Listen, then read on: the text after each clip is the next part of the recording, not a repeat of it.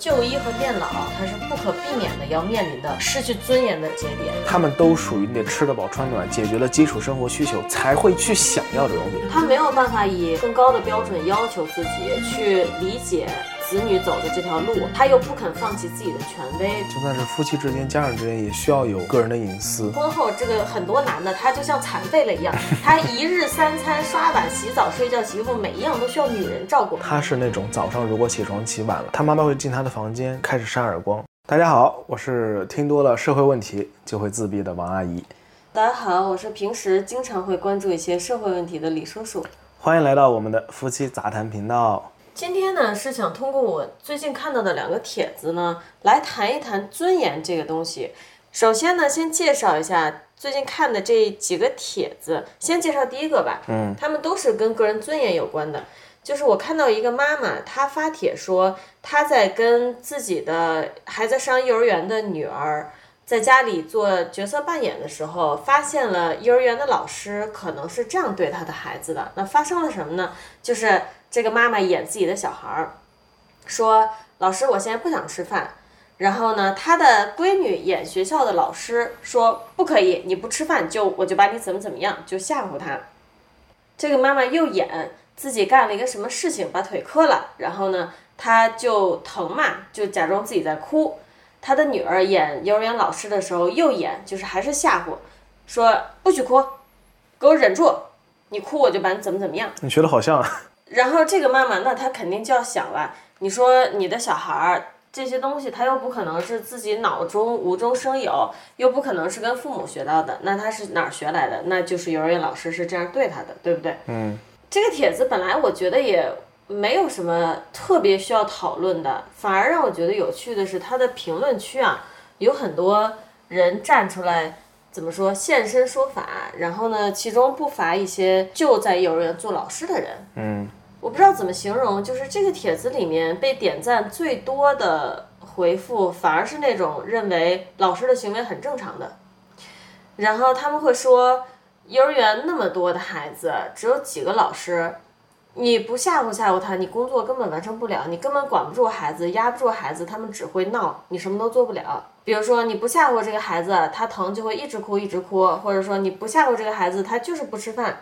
比如说觉得你这样子对待孩子，无论是否为了完成工作，都是不好的回复呢，就被压在了下面。后来我就把这件事儿给王阿姨讲了，我们就这个问题就引出了一个想法，其实是因为后面还有一个帖子，嗯让我们意识到这其实本身它是个人尊严问题。在我眼里，比如说我第一次听到这个问题的时候，我的想法是比较简单的。首先，这个事情它是否是应该的，它不应该，它不应当是这样的。但是呢，就像你刚刚说的，帖子里很多人评论的那样，也没办法，孩子确实是多，是，对吧？我以前也是支教过的，我也见过这种，嗯，你很难管得过来。但是他对不对，应当不应当，确实是不应当的。如果你支教的时候遇到这种情况，其实你多半也会去吓唬他们，无论你脑子里知不知道这样是错的。对，我想说的呢是，可能对于中国咱们现在这个情况来说，是对大部分人来说还没有到让自己的孩子能够追寻这种要老师好好善待自己这个地步，而是孩子有幼儿园上就不错了，孩子能够现在确实是，对上小学就不错了。那在这种时候，你自然不会去想这么多，就好像咱们总是说保暖才会思淫欲，你吃不饱穿不暖的时候是不会去考虑那些东西的。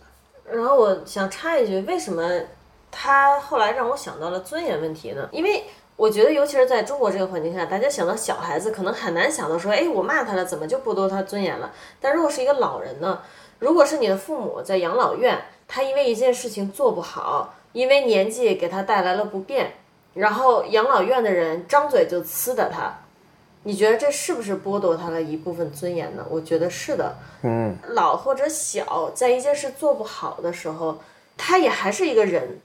人呢，就是有尊严的，你要满足他这方面的需求的，或者说我们经常见到的小说里写到的情景，一个穷人他到大都会了，然后呢，他没见过世面，很多东西他都不懂，因为他不懂，因为他是穷人，因为他没见过世面，你就呲的他骂他，这是不是没有尊重他？那现在我们再回来看幼儿园的小孩儿，因为他小，你就可以这样任意的呲的他，恐吓他，不是恐吓，恐吓太严重了，吓唬他们。我想谈两点啊，关于这个幼儿园这个事情。一个呢，中国人对待小孩子的态度，咱们的上一代人到咱们这一代，观念是有非常大的区别的。一部分人吧，观念是有很大的区别。小的时候，我也是乡下出来的嘛，小的时候周围这一圈人，大家的对于小孩的态度呢，问题是很大的。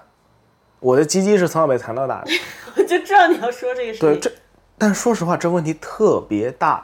但是呢，大家认为这很正常，就好像他们那代人看到小孩在幼儿园里被打，甚至是在初中、在高中被老师打骂，会拍手叫好，觉得管得好。对，这个呢是我想谈的第一个，就是关于人们对小孩的看法，这会直接影响到大家看到这个幼儿园事件以后他们的评论。对，我想说是上代人跟这代人是有割裂的。当然，另外一个就是刚刚李叔叔说的嘛，这实际上是一种不尊重人的尊严的行为。我先回来讲第一个，我小的时候。长大的过程中，实际上就是我们家还是比较好的，并没有那么多的打骂行为。啊，我从小到大也就被我父亲打过几次，其实就两次，我印象里就两次，他可能记得有三次。我妈就是没打过。实际上呢，就是我刚刚说的那种嘛，一些长辈亲戚之间的行为，让我长大之后觉得很疑惑、很不解，也觉得很不恰当。在我生母的老家，我小时候呢，只要回去就要被探鸡鸡，这个行为我觉得可能。江浙沪这一代人都有吧？我觉得中国部分地方它是有的。你们北京有吗？嗯，我不是男的，我不能知道的。啊，这倒也是。毕竟你缺少那个器官。小时候没觉得有什么，就是各种叔叔伯伯过来就会笑嘻嘻，一脸猥琐，来弹弹鸡鸡，然后我就咦，我就跑开。那长大我觉得这种行为正常吗？不正常啊，应该吗？我觉得也不应该呀。但是大家就是默认了，也都接受了。包括呢，在我上小学之后。我们小的时候是真的有体罚学生的，轻一点的，上黑板默写，写错了在你头上磕一下，但是老师手劲是很大的，男老师嘛，磕一下头上能起一个包的。这些体验我都没有，你猜为什么呢？重一点的，嗯，但你你有见过吗？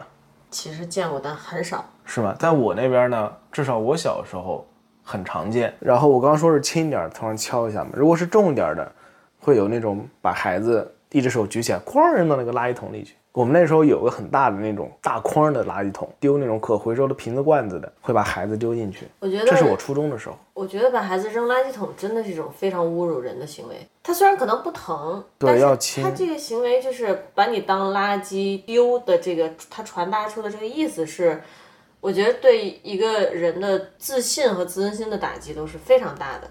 这我要说一下，我上的其实是县区的学校，它的升学率很高。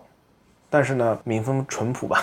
民风淳朴。对，而且不只是像你刚刚说的传达出你是垃圾的这个意思，他会直接口头告诉你，你就是个垃圾。你如果不好好念书，你不上高中，你就是个垃圾。回去种田吧，你个垃圾。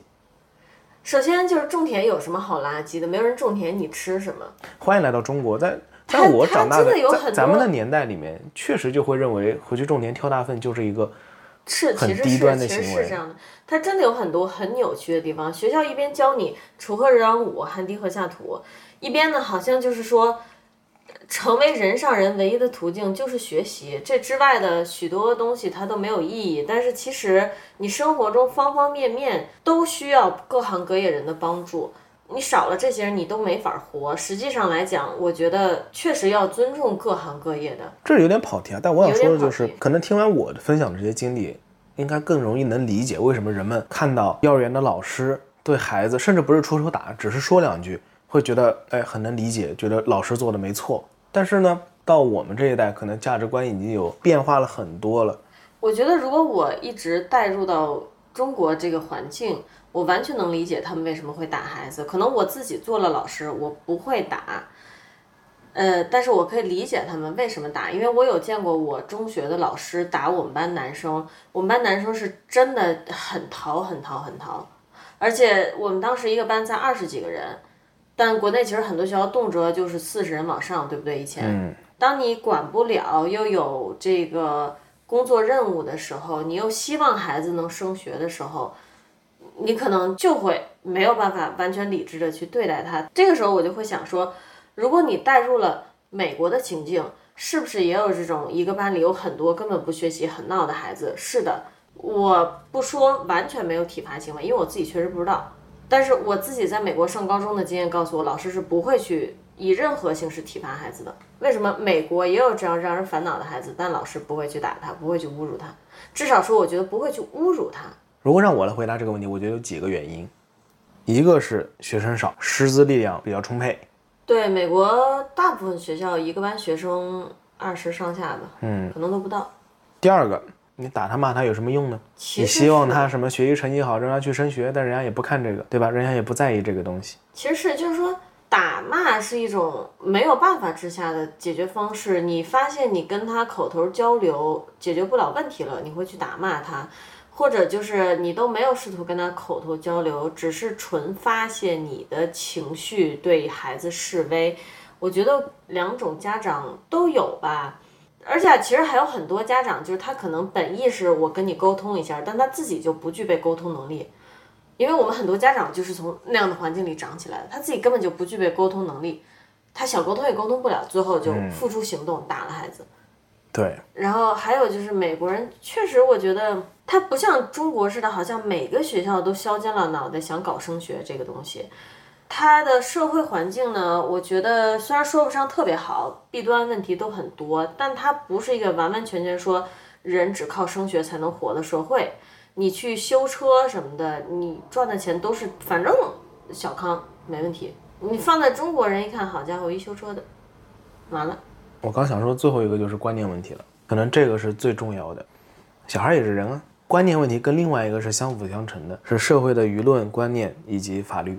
那我这里就要提一点很具有西方特点，它不只限于美国的一个词汇，嗯，他们会管小男孩儿叫 young man，会管小女孩儿叫 young lady，大概在不到十岁就有可能会有人这样称呼你。它传递的一个意思就是，总有一天你会是一个成年人，对，你是你是一个人类预备，你是一个成年人预备，你已经具备成年人具备的一些东西了，你是一个独立的人。当他管你叫 young man 或者 young lady 的时候，实际上呢，他是会以一个成年人的标准去看待你、尊重你的。这就是西方思想跟我们思想不同的地方。毕竟我周围的朋友很多三十多岁了，还在被当成孩子看待呢。那中国家长很喜欢说的一句话就是怎么说？他永远是个孩子。不是，等你三十多岁你就知道了，啊，然后等到他等到，然后等到你。三十多岁呢，就变成等到你四十多岁你就知道了。我怀疑你在嘲讽我。啊，我妈就会这样跟我讲。我十几岁的时候，我想跟他平等谈话的时候，当然，如果他想跟我平等谈话的时候，他是可以做到的。但他想够对我示威的时候，他就会跟我说：“你现在不懂。”他说：“你三十岁就懂了。”现在我三十岁了，他还会对我示威，说：“你不懂。”我就觉得说，可能我入土了都不能懂吧，我就不配懂。其实这里面存在一个什么问题呢？在长辈眼里，他觉得你和他的成长轨迹是一模一样的，所以你只要继续往成长，你和他看到东西也是一样的。但实际上呢，你们已经是完全是两条天赋树了，两条分支了，走的完全是不同的路。这条路你再走多远都不会看到他看到的风景，他也无法想象你现在看到的是怎样的风景。我跟你持不同的意见，我觉得他意识到了，他跟你已经走上不同的路了。然后他无论是说你现在不懂，以后会懂，还是去打骂你，都是一种无能狂怒的行为。哇，你这个是可是我觉得就是这样子的，他没有办法以更高的标准要求自己去理解子女走的这条路，他又不肯放弃自己的权威，最后就变成这样了。我说实话，能够意识到自己在无能狂怒，已经是在我眼里已经是非常有境界的人了，很有格局了。可能吧。大部分人是意识不到自己这是无能狂怒的，他只能只能感受到一种无名的怒火突然涌了上来，不知道这是为什么，他也不理解这是为什么。因为大部分人他是没有办法把生活中的一些问题和矛盾付诸于理性的思考的，他只是去接受了自己的情绪，然后发泄了自己的情绪。回到刚才那个，首先我们来谈小孩子到底生活中该不该有尊严，对不对？而且实话说，就是人很多这件事儿，就是会让人的行为有变化。咱们国内其实很多问题都源自人口太多嘛。对，哎，我要举个例子，昨天我去医院取药，然后我在那儿排队的时候嘛，有个老太太，嗯，我刚进门，这老太太有点耳背，当时诊所里人也不多，就四五个人，有一个护士就在就坐在那老太太边上，拿着一个小本子填表的，在问她，啊，一直到我排进去，中间可能有十五分钟左右，他们俩一直在聊天，聊得特别快乐。但是内容呢，都是表格上问问的东西，问的都是很浅显的东西。但是这个老太太耳背，嗯，很多东西听不清。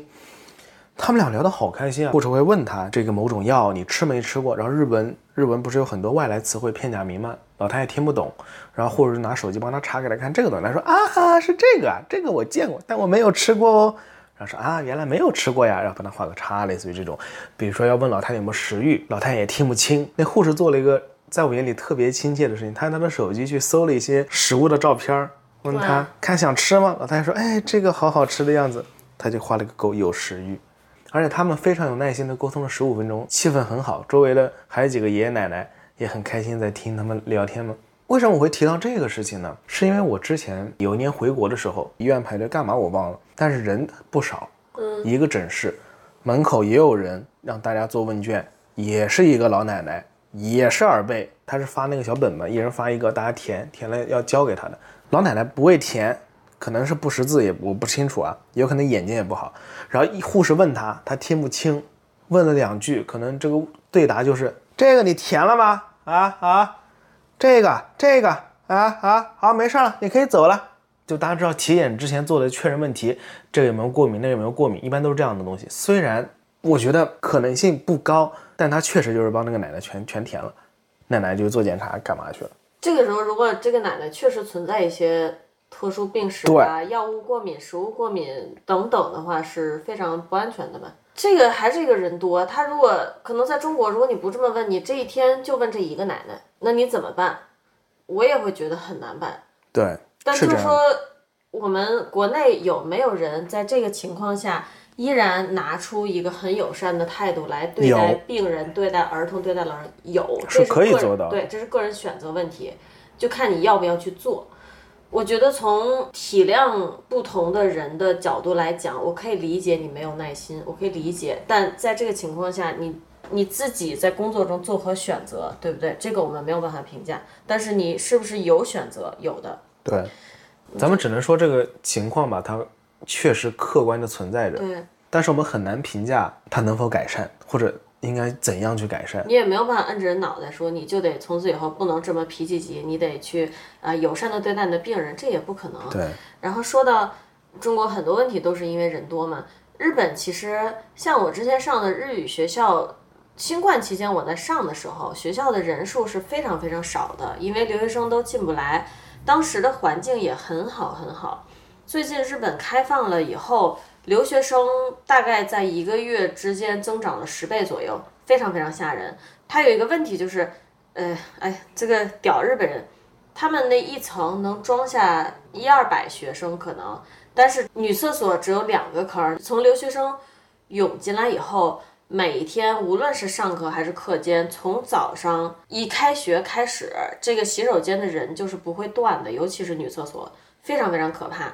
人多了以后，今天终于发生了一件什么事情呢？是如果不是学校的留学生变多，我可能一辈子都不会在日本看到的一个情况，就是日本的厕所分出来就就是马桶和蹲坑对坑，，那个蹲坑里面是留着屎的。我去上厕所的时候，这是我觉得可能很难发生在日本的事情，但它发生了。为什么？现在留学生非常非常多。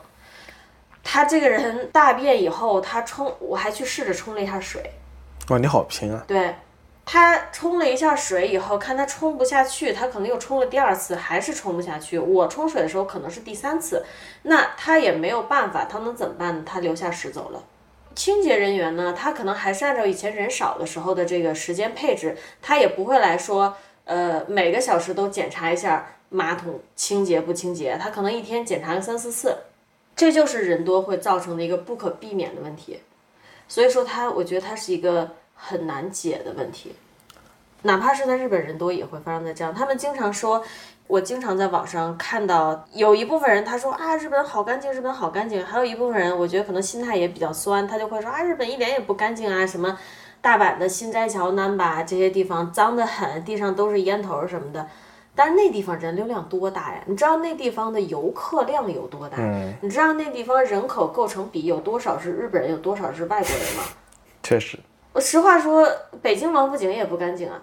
但是北京有很多其他地方是非常干净的。北京的地铁比纽约的、日本的可能都还干净一点呢，因为它有很多很新的地铁嘛。日本的都很老，纽约就更老。对，所以说，你这个东西，你真的是需要分开的看待，客观的去分析这个问题。虽然有点跑题啊，但就是说，国内这个很多问题，它就是人口带来的无解的问题。但你作为个人，你能不能在这之中做出选择？比如说，我在今天上洗手间的时候，我选择再冲一次马桶，哪怕它不是我留下的东西。我有这个意识，我有这个素质的时候，万一我冲那次成功了，是不是环境就变好了？咱俩在怎么在感觉在哪儿都是充满了屎尿屁呢？生活就是这样的嘛。但你能看到日本，哪怕在东京和大阪，人口密密度是全日本最高的这两个地方。东京和大阪人口密度在全世界都算非常高的。对，嗯，你觉得它有那么脏吗？没有吧？因为大家都是遵守相对于的遵守秩序的。其实你刚刚说到这个人口问题嘛，就人多嘛。中国其实完全是有这个可能性去解决的，但是还是贫富差距太悬殊了吧？大家都往北上广深这种大城市里面跑，偏远的地方没有这种发展的机会。到现在为止，像我经常刷刷 YouTube，我看看那些还留在小城市、偏远地区的 UP 主，真的像两个世界，真的是两个世界。基础建设，他素质就是跟不上。对，这是一个很现实的问题。不要觉得说我俩搞歧视或者怎么样。那我说一句，如果北京和上海不是刚好成为中国最大的城市，北上广嘛，嗯。素质可能也跟不上的，这不是一个地域问题，这是一个基础建设。对，香港才多少年，从一个小渔村变成现在这个样子。那三十年前的话，北京随地吐痰的人也很多，当然这部分人里也啥都有啊，哪儿的人都有，北京人也有，外地人也有。但是一个地区的人的素质的增长，不是说你天天跟他耳朵里说啊，你要有素质，有素质有用，他其他硬件设施是得跟上的。哎，我觉得我能把话题圆回去。嗯，我觉得素质和尊严是一个东西，他们都属于你得吃得饱穿暖，解决了基础生活需求才能去才会去想要的东西。是的，在我的眼里，人追求有尊严的活着，并不是出生下来就具备的第一要求。首先得要活下来，然后再去想怎么有尊严的活着。之前几年吧，在疫情比较严重的时候嘛，咱们经常可以在网上看到类似这样的言论，就是说在这种情况下，看着其他省份大家过得这么辛苦。我现在能有一口饭吃，我真的好幸福。当时我看好几个 UP 主，其中有一个我印象特别深，他是从陕西老家还是哪里的，嗯，去上海工地上打工的一个工人，农民工，他会自己拍视频上传到 YouTube 啊，上传到哔哩哔哩啊、快手、抖音这种。他当时在被封的最严重的时候，他就说过，真的好困难。他现在每天不做工、不出工，被封在宿舍里嘛，每天都在亏钱，然后还要吃饭。然后他说，但是好幸福，因为这个工地老板给我们发盒饭。还有吃的，他说他每天看到网上这么多人都没吃的，在上海。是啊，你相比之下，确实很多人没有吃的，是事实。他跟这些人比是快乐的，但是回到咱们刚刚我说的这个问题了，首先得吃饱，能穿暖。我刚还想到一点，就是说，其实提高个人素质目的是为什么？是首先我尊重我自己，其次我想通过我这个个人素质展现出来的行为，让别人也尊重我。嗯。没有个人素质，其实就是说脑子里根本就意识不到，说，哎，这个尊重这个玩意儿它是啥呀？听都没听过，重要吗？不重要啊！没有这个东西，我一辈子也是早上我出门吃个早点，开开心心的；中午吃个午饭，下午看看电视，都是我喜欢的电视节目，晚上睡了。我还有热水，打热水洗洗脚，睡了。尊严重要吗？我的生活中，从早上七点起床到晚上九点睡觉，有哪一部分需要他参与吗？不需要，可能大多数人就是这样活着的。我出去了以后。我比如说我插队了，没有尊重他人的排队付出的时间，有什么关系？我赚到了，我比他多排了一个。很多人生活是这样的一个状态，就更别说小孩子了。我打他怎么了？我是他父母，他不听话，我不打他吗？我给他吃给他穿，对吧？还有一个更现实的情况，就是说你在特定的环境下生活的时候。你不去争，不去抢，而抱着你的尊严和素质不放，你是活不下去的。因为资源分配的不公，因为资源的不够。对于从小就生活在一个物质条件比较富足、精神世界也比较丰富的环境下的人来说，有尊严的活着，几乎可以说是他的本能了。但反之，不去追求这个尊严不尊严的。可能也是一种本能，因为他就像之前王姨讲的，无暇顾及这些，他有其他更重要的事情去担忧。那么，是不是又说，在这个情况下，我们就不应该去追求、去向往一个更有尊严的生活环境呢？去向往一个我去就医的时候，人家会好好跟我说话，而不是呲到我的环境呢？我觉得人是可以去追求这些东西的，也是可以去为之努力的。我上小学的时候，有的时候放学四五点钟，我不知道有没有早，记不得了。反正那个时候大家都下班，在学校门口坐公交车等车的时候，车一来，周围好多人就组成一个人团往里面挤。嗯，对的。我从小时候就很讨厌这种场面，我国内不是一直跟你说我一直跟你说，我特别讨厌人很多、很混乱的这种场景。对，可能是从小就是，我小时候如果我心情好，我会在旁边喊一喊，你喊什么？我说大家快挤啊，冲啊，第一个冲上去有奖啊，类似于这种。小时候就这从小就是鬼性格。从小就很欠揍，更多的时候我就是一个人默默的站里面，我就看着他们往里面挤。我感觉真是三岁看老呢。我也很讨厌这种人挤人，我是讨厌这种混乱无秩序又过度追求个人想上车利益的这种自私行为。我也会有时候喊，但我喊的东西是，有什么好挤的？赶上投胎呀、不是你说这，我要跟你讲好玩的事儿。之前不是跟你讲过，在国内医院排队嘛，然后一个一个大姐突然插队插到我前面，我当时还跟我朋友在那儿呢，然后她就这么堂而皇之就像没事儿一样插过去了。嗯，然后当时我朋友说：“哎，这个这个女的怎么插队呀、其实那个阿姨听到了，然后她回头还看了我们一眼。其实你们两个有两个人对付这种插队是非常方便，你只要两个人开始说相声就可以了。对，然后我一个人开始说相声了。我说我声音还挺大的，我说你怎么能这么说呢？人家可能家里着急。我当时什么肠胃炎还是我忘了。我说我们我们这个只是肠胃炎，人家可能，然后还装作小声，还拿个手捂下，人家可能家人去世了，着急就让他走快一点。你这种就很缺德。然后那个阿姨就回头开始看着我了，然后我还跟她说：“大姨您别着急，没事儿，您往前，要不我帮您跟前面那位也说一说，让您往前面排一点。”她也不说话，就一个人就站在那儿，你这种真的很气她也不看我了。但实话说，怎么说呢？你要插队，嗯，别人怎么对你？但说实话，我我的心态是有变化的。嗯，从我小学的时候，我会默默的在公交车站看着三四波人全部像蚂蚁一样挤上车，把车挤得满满当当，还是会剩那么两三个人，实在挤不进在那边跺脚，还指着他们骂人插队什么的。对他们会骂人家插队的。到后来我慢慢能理解了，其实说白了就是大家不想要这种尊严嘛，大家不想排个队一起好好上车吗？你晚了就是晚了，很多时候是这样生活就是会受影响，是这样的。因为生活真的会受影响。我们刚好是很 lucky 的，是那种这趟车挤不上去也不会饿肚子的人，但可能真的有人他这趟车挤不上去，他要饿肚子的。这个确实也是现在年纪大了就理解了。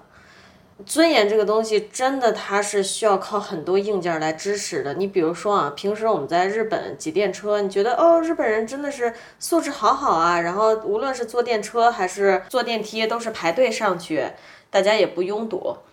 实际上呢，像最近早上去上课的话，也是要赶早高峰地铁的，可以看出来人多了以后，大家自私的那一面、自恋的那一面就展示出来。日本人也会出现跟北京人一样的情况，就是说车厢中间啊，面对座椅的那两排站位啊，明明中间有空的，大家是不会往里站的。他可能就是懒得挪那一步，或者说他想稍微靠边一点，方便他下车，他就是不会往里站的。那大家就都堵在门口，堵在门口就是里面明明有空位，外面人又上不去车。要说回来，就是说，作为父母，你到底是怎么看你的孩子？看你眼里是不是一个完整的人？哇，我们跑题跑得好远跑。得好远，跑得好远。你作为父母去尊重他的时候，你觉得你去尊重他的时候，你到底是在尊重什么？你真的有意识到你是把他当做一个人来尊重他吗？另外一个就是说 personal boundary 的问题，中文是怎么翻译的来？个人界限，国内很多父母啊，他会不管不顾啊，敲门就进来。蛮讽刺的是，网上有很多那种搞笑的、流量特别大的短视频，他拍的是什么？拍的是中国各个地方的母亲或者父亲，早上起来十一点看孩子还没起床，直接推门就进去了，在屋里一通翻，太阳都晒屁股了还不起，开始给你咵把窗帘一拉。看的拎起你的内裤，我才看到一个视频刷到的，拎起你的内裤说：“哎，你怎么衣服都不穿啊？裸睡啊？着凉怎么办？”完全无视 personal boundary，不敲你的门，随意动你的东西，不问你是不是还很困，就直接给你拉窗帘儿。这个在中国父母看起来，它可能是一件非常非常普通的事情。但你想，如果你不是这个家里的孩子，你就是一个成年人，住在自己的屋子里，突然有一个人进来，你的朋友也好，同事也好，你还在睡的过程中，今天可能也没有别的啥事儿需要你早起，他咵进来把窗帘给你拉开，到处翻你的内裤袜子，一边翻一边数落你，你能接受吗？不能接受，为什么？他触碰到你的私人的空间了。但为什么父母好像我们中国人都觉得是 OK 的？他其实是不 OK 的，不是说换成父母，你早上起来被这样搞起来，你就会心情好了，你就是会心情不好。咱们之前不是聊过吗？就算是夫妻之间、家人之间，也需要有个人的隐私，对，对吧？现在的情况是，比起说在遇到这种问题的时候，和父母或者和自己的对象强调个人空间，中国人学会了去接受这件事儿，学会了在父母搞我心态的时候，我不去生气。我觉得他是中国人家庭亲密的表现。现在中国人是这种心态。其实我觉得只是一种变相的求生欲望吧。是的，因为你讲不清楚呀，你怎么你能讲得清楚吗？并讲不清楚。在中国的生存压力又这么大，你能脱离他们吗？你也不能脱离他们，对吧？对那这种时候，你为了生存下去，你要怎么生存下去？说你说不清楚，隔离关系你也剪不断，嗯那你只能忍受着生存下去。很多人都是这样，而且其实很多人他是试着说过的。我经常看到有帖子里，他们遇到这些和父母之间的困境以后，他会说：“我这个尝试过了，那个尝试过了都没有关系，但我仍然爱我的父亲，爱我的母亲，我该怎么办？我真的很痛苦，没有用，就是一个困境。你还记得我以前给你讲过我高中同学他的妈妈那个故事吗？他是那种早上如果起床起晚了，他妈妈会进他的房间，然后开始扇耳光，扇到他起床为止。他那个时候就是跟跟女同学发发短信嘛，然后他妈查他的通话记录，发现他前天晚上打的最后一个电话是我的。查通话记录这个也很有问题。对，多了这种问题很多。是礼拜六我们有社区活动，我在他家楼下等他，我们一组的，他不下来，然后我有他家里号码，打他们家座机。他妈问是谁，我说我是王某某。他妈当时就说：“就是你啊！”昨晚上给我儿子打电话，然后开始一通臭骂，真的是什么脏话都往外说的，很过分的话，什么脏话都往外说的。那我也比较亲切的问候了他的家人，因为当时脾气也上来了。我说，当时其实我是把他给坑了，你知道吗？我说我他妈昨天一个电话才打十几分钟，就是说今天社区活动，谁跟他打电话？两个男人打电话打到半夜，你想知道你他妈自己去去拉电话单啊！你跟着骂我有什么用？傻逼！我就把他挂了。然后过了一会儿，我那个同学大概就是顶着一张吃了屎的死鱼脸出来了。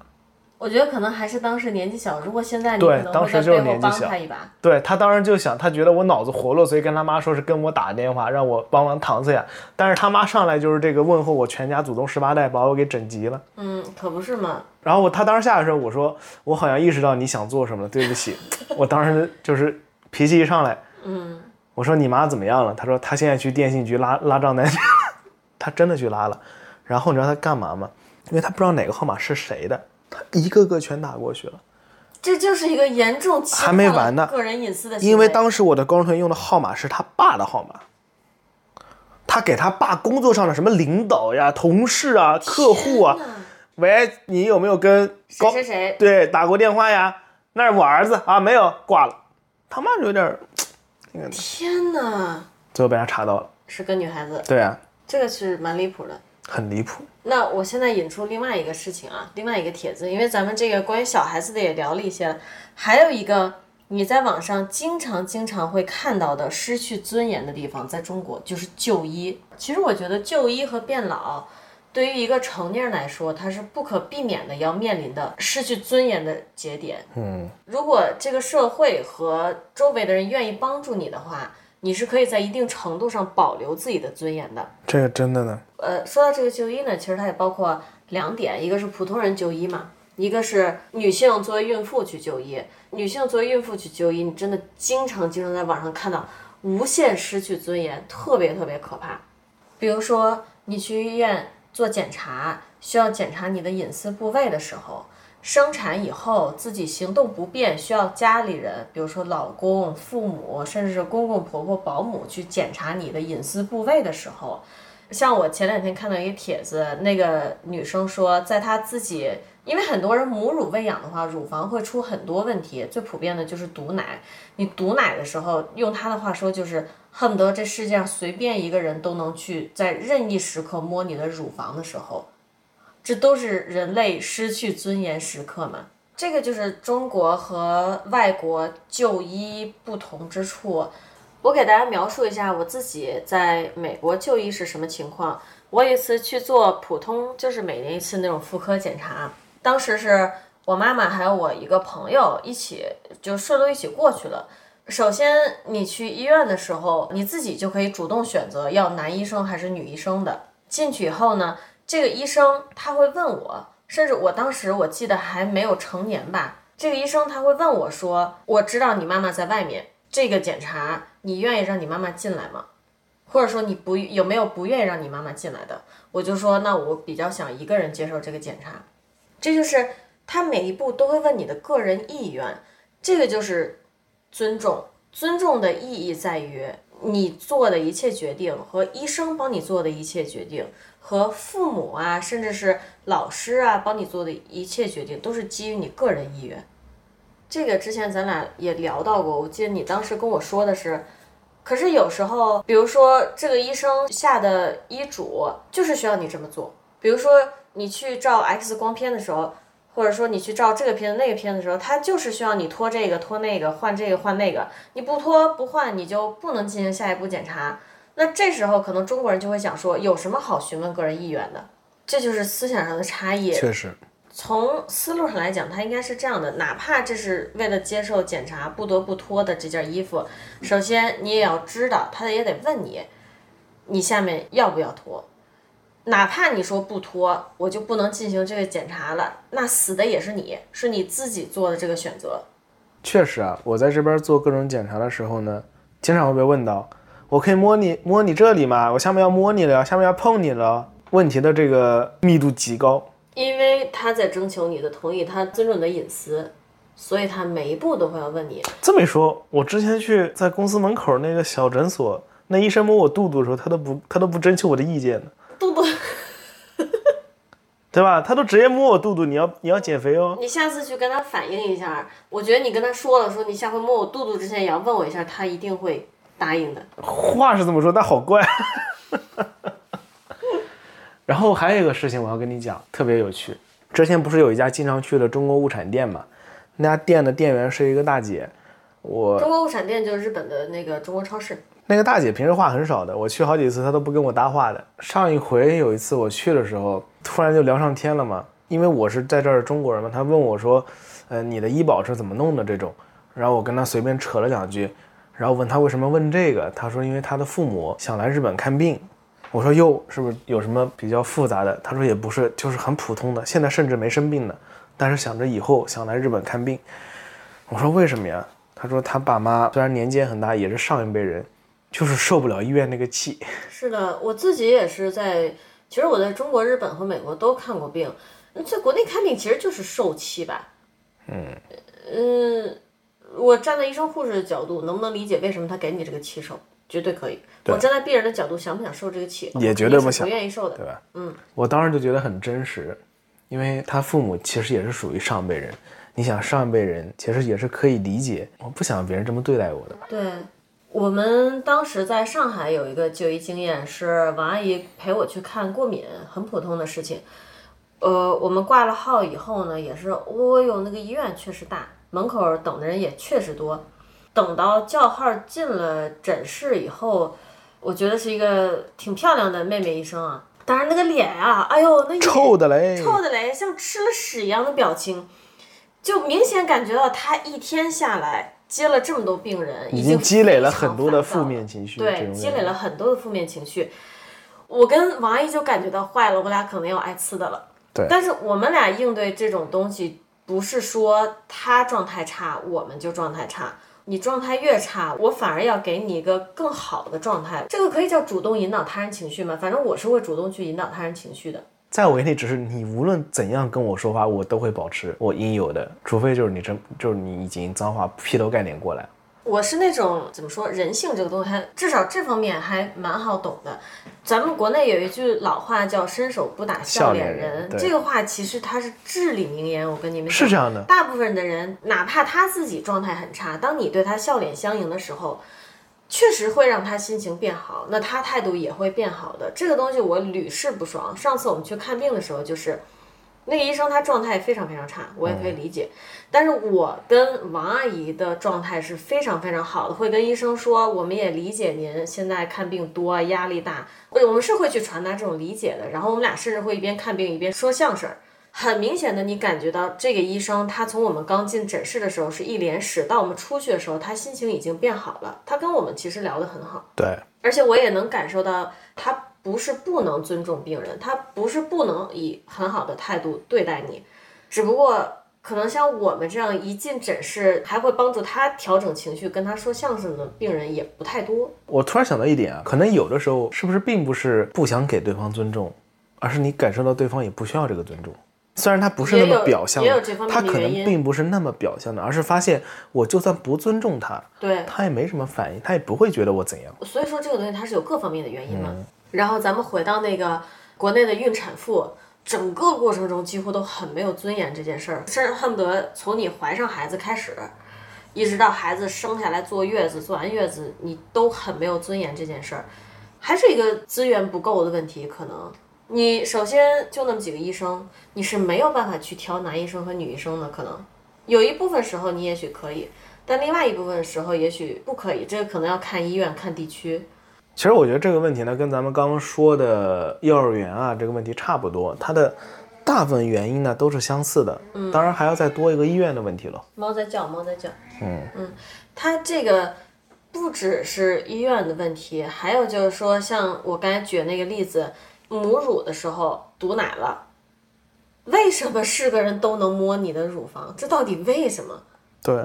哪怕说你没有办法了，需要找人帮你偷奶了，是不是？我觉得其实从这个妹妹写的文章传达东西来看，就是人家在碰你之前是没有经过你允许的，也没有管你高兴不高兴，他觉得你就是有这个偷奶的需求，他就上手了。这个应不应该？是不是至少应该问一下？其实这就是个个人权利的问题了。对，对它真的涉及到很多问题。对，如果她不是一个中国普通家庭的孕产妇。如果她是哪个高贵的孕产妇，人家是不是会问她？一定会的。再举一个例子，不说个人隐私这方面的，说一些更基础的，比如说我之前在日本做胃镜嘛，我做的是全麻，他会告诉你啊，你喝了这个药水以后，多久以后你可能会开始觉得困，然后你会失去意识多久，你起来以后会有什么东西？这个我不知道国内是不是也这样啊？跟你说这些的目的是因为这个身体是你自己的，你有权知道你到了医院接受这个检查以后，未来会发生什么。这也是完全尊重你对自己身体的主导权的。还有，其实老人也是，老人在家也好，在老人院也好，对对对，随着身体机能的下降，你失去尊严几乎是不可避免的一件事。前两天我也刚好读到一个帖子，就是这个女孩子她到日本以后，她是在日本的养老院工作，虽然是中国人，她也会讲日本的老人在养老院失去尊严的那种时刻。但是从她的文章里来看，至少你能感受到她是理解这种情况的，她也会去安抚老人。但换一个地方，老人能不能得到安抚，我们不知道；换一个人，老人能不能得到安抚和尊重，我们不知道。我觉得另外要说的一个就是说，中国人对猫狗的态度，其实在中国人的概念里，无论是小孩儿还是猫狗宠物，都是它都是附属品。它是一个附属品所有物，它一部分人不认为它是独立的个体，这就是为什么他们得不到尊重。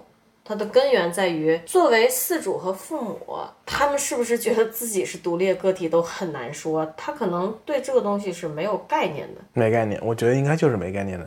独立的个体啊，要不要得到尊重这件事本身，我觉得它也是一个很好理解的事情。就是我为我自己的行为和喜好做主，我在生活中方方面面有选择权，这个选择权是很重要的。有知情权，有选择权。这个虽然有点偏题啊，但其实也不是偏题，它涉及到女性问题，但是它归根结底是个人问题。国内还有一个习俗，就是说你结婚的时候，这个不光是国内啊。日本也是这样子，婚礼上是父亲牵着女儿的手，把她交到呃新郎手里。他传达的意思是从父亲照顾女儿变成了新郎照顾女儿，这个实际上就是否定了这个女性，就说这个女的啊，她除了让她爸和她老公照顾，她还能干啥？她啥干我觉得这问题就很大。对，嗯，所以说这是根深蒂固扎在亚洲人骨子里的东西。其实就像我之前说的，我他妈的结婚是为了找另外一个人来分摊生活的压力，我凭什么给自己找个累赘啊？对吧？我干嘛找人？我专门照顾他，我有病啊？是的，这是很怪的。而且事实上，我们大家都知道，婚后这个很多男的他就像残废了一样，他一日三餐、刷碗、洗澡、睡觉、洗衣服，每一样都需要女人照顾。那这个父亲把女儿托付给另外一个男人，这个行为它的意义是什么呢？它真的很怪。把我的所有物。呃，对，其实是把我的所有物，他现在从我的所有物变成说血淋淋一点就是这样。婚礼的这一部分呢，是一个移交所有权的一个仪式。对，然后日本这边好像他有一个习俗是，其实国内也是这样，国内好像是妈妈帮女儿把头纱盖下来，嗯，日本这边是妈妈会帮女儿涂上口红。然后涂完口红，或者说盖下头纱，父亲会接过女儿的手，送到新郎手里。这个行为就像是母亲帮女儿打扮的，适合进入到下一个家庭。然后这时候呢，父亲再把女儿交付出去。从始至终，这个即将结婚的女性，她就是被搬来搬去，她就是一块砖，哪里需要往哪儿搬。我觉得这也是一个，哎，它甚至是一个比尊重还深层次的东西了。谈尊重都浅了，这里我觉得。其实有时候正因为可能我们两个的交友圈子是跟我们两个比较相似的，毕竟物以类聚，人以群分嘛。不是说让我们注意不到有些人和我们的生活方式不一样，而是让我们看到原来还有人是这样生活的时候，确实会存在。是这样的，我知道有人是这样生活的，但我觉得像我这个咱们这一代人，他们应当去追求更好的生活。其实不是的，你仔细想的话。甚至包括我自己，如果我没有说在中学的时候出国的话，我脑子里一直存在的意识也是，上学是唯一的出路。其实我们上学的时候，学校我觉得一些很怪的事情跟现在也差不多，但是我们当时也不会去思考它有什么不对的地方。可能咱俩还会啊，就是本能的抵抗一些很怪的东西，但是也有一些是。连我们这种有野性本能的人都没有注意到的问题，确实，而且你想想，现在比以前更怪了。当我们都会认为可能越来越好的时候，实际上它越来越、越来越闭塞，越来越糟糕了。这个问题，我反而看的是比较淡定的，因为天下大事，分久必合，合久必分。这个文化。开放程度的走势，在历史上来看，也一直都是起起伏伏的，不代表好了就不会坏，不代表坏了就不会好，只不过它会需要很长的时间去变化，去自我修复。只不过就是说，在知道这个事情的前提下，我会很同情我们处于闭塞文化中的人，这个也包括咱们俩。我感觉咱们刚才说了一些，都是在讨论这件事情，但似乎是。还没有给出一个答案。嗯，我还看了一个视频啊，是什么呢？就因为咱们不是谈到宠物其实也没有尊严嘛。有人把自己家的小猫放到锅里炒锅，中式的，然后开火。虽然火只是开一秒就关，开一秒就关，但你明显感觉到那个锅是会热的，哪怕你只开了一秒，锅是会热的。然后小猫在里面是很无措的，它的主人在边上笑，拍了视频。评论区没有一个人质疑这种行为。他有什么问题呢？可能很多人他会拿自己家的小孩儿、自己家宠物去开这种玩笑。他的问题在于，如果你让被开玩笑的这个人知道你要做什么，比如说咱们都是成年人之间互相开玩笑、恶作剧，你的朋友知道你在做什么，这都 OK。你们表演性质的拍视频也好，怎么也好，猫它是不知道你在做什么的，它知道的就是它脚底突然热了。很多人如果不理解的话，可以去换位思考一下。你作为一个人类，走在街上，突然有一天地震了，你恐慌不恐慌？对猫来说，你在做的事情是这个，而不是你人类视角里的。我把它放到一个锅里，我不会伤害它，我只是锅开一秒关，再开一秒关。但在你没有让对方知道的前提下，怎么说呢？还是一个知情权的问题。然后放到动物身上，它是不可能你通过交流。告诉他你接下来要对他做什么的，那么就请不要做这种事情，因为在你看来好玩的事情，在他看来就像你突然走在街上，火山喷发了，地震了，电杆子倒了一样，他是很恐慌的事情，在他视角看来并不有趣。你真的就是没有把他当成一个有感受的独立个体在对待，你真的只是把他当做玩物了。这我觉得还是一个挺可怕的事情。当然，可能我们很多人在去做这种玩笑类的行为的时候，不会去考虑的这么深。真的，他需要你不断的提醒自己要找回理智才可以做到。我们有时候也会对周围的人恶作剧，对不对？不是说每一次我也能让自己保持理智，意识到，哎，我这样做，对方是不是能很好的接受我的行为？但至少说，在你能力有限范围内，你要去试着努力的去想一想这件事儿。从你的视角看起来和从他人的视角看起来到底是不是一样的？呃，在两个成年人的情况，我觉得你还可以适当的开开玩笑，因为没有玩笑，生活其实也很无趣。但如果对方是一个孩子或者动物，他并不能很好的接受这个东西的时候，呃，又回到之前的话题了，你尊重他吗？他有自己主动表示他愿意接受这种恶作剧吗？让他很惊恐的恶作剧吗？没有吧？当然，大部分人可能确实不会去这么想啊。但如果你是会去思考这件事情的人的话，你想一下，我对别人施加的这种行为，如果别人这样对我的话，我会不会开心？比如说，我想都不想就直接推开我孩子的房门这件事情，如果换成你，有一个另外的人，不是你的父母，他突然推开你的房门，什么也不说，你有什么感受？如果你感受不好，你也不要去这样对别人。其实我觉得，去思考这样的问题，最好的方式就是首先剥离亲属关系。剥离一切关系，你就作为想他就是一个你不认识的陌生人，这么做他会怎么想？你是一个独立人，他也是个独立人。